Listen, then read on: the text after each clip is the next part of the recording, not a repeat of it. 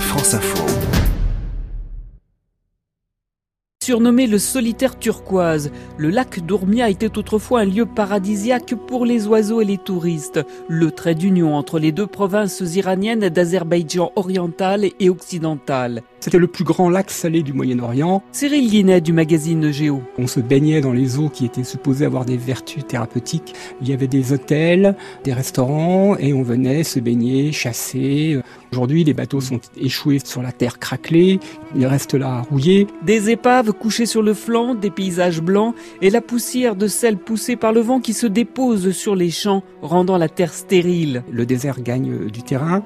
Il y a de plus en plus de tempêtes de sable qui sont épouvantables et qui ravagent aussi les cultures. Toute vie a disparu autour du lac. Les oiseaux ne viennent plus. On ne voit plus de flamants roses sur le lac d'Urmia pour l'instant.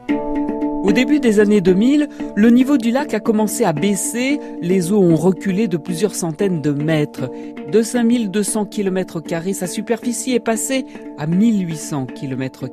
Il se passe même quelque chose de très spectaculaire puisque l'action du soleil et le niveau d'eau qui baisse développe des microalgues dans le lac, notamment l'été, et le lac qui était si bleu se teinte de rouge. Le réchauffement climatique, la baisse des pluies ne sont pas les causes principales, mais plutôt la gestion de l'eau menée à travers le pays, avec la construction de nombreux barrages et le développement de l'agriculture. L'Iran après la révolution islamique, voulait devenir indépendant. Donc on a boosté l'agriculture dans cette région, euh, laissé les agriculteurs euh, forer des puits, pomper directement dans les rivières. Tout cela a séché le lac. On a arraché des vignes pour planter des choses euh, beaucoup plus gourmandes en eau. Le sel est devenu l'ennemi des habitants de la région, poussant certains à l'exode. En tout cas, l'une des promesses du président iranien Hassan Rouhani était de faire renaître le lac d'Ourmia et l'Iran a lancé un vaste programme de sauvetage. Les Iraniens ont commencé à creuser un canal pour ramener de l'eau de retenue qui se trouve à une centaine de kilomètres au sud du lac.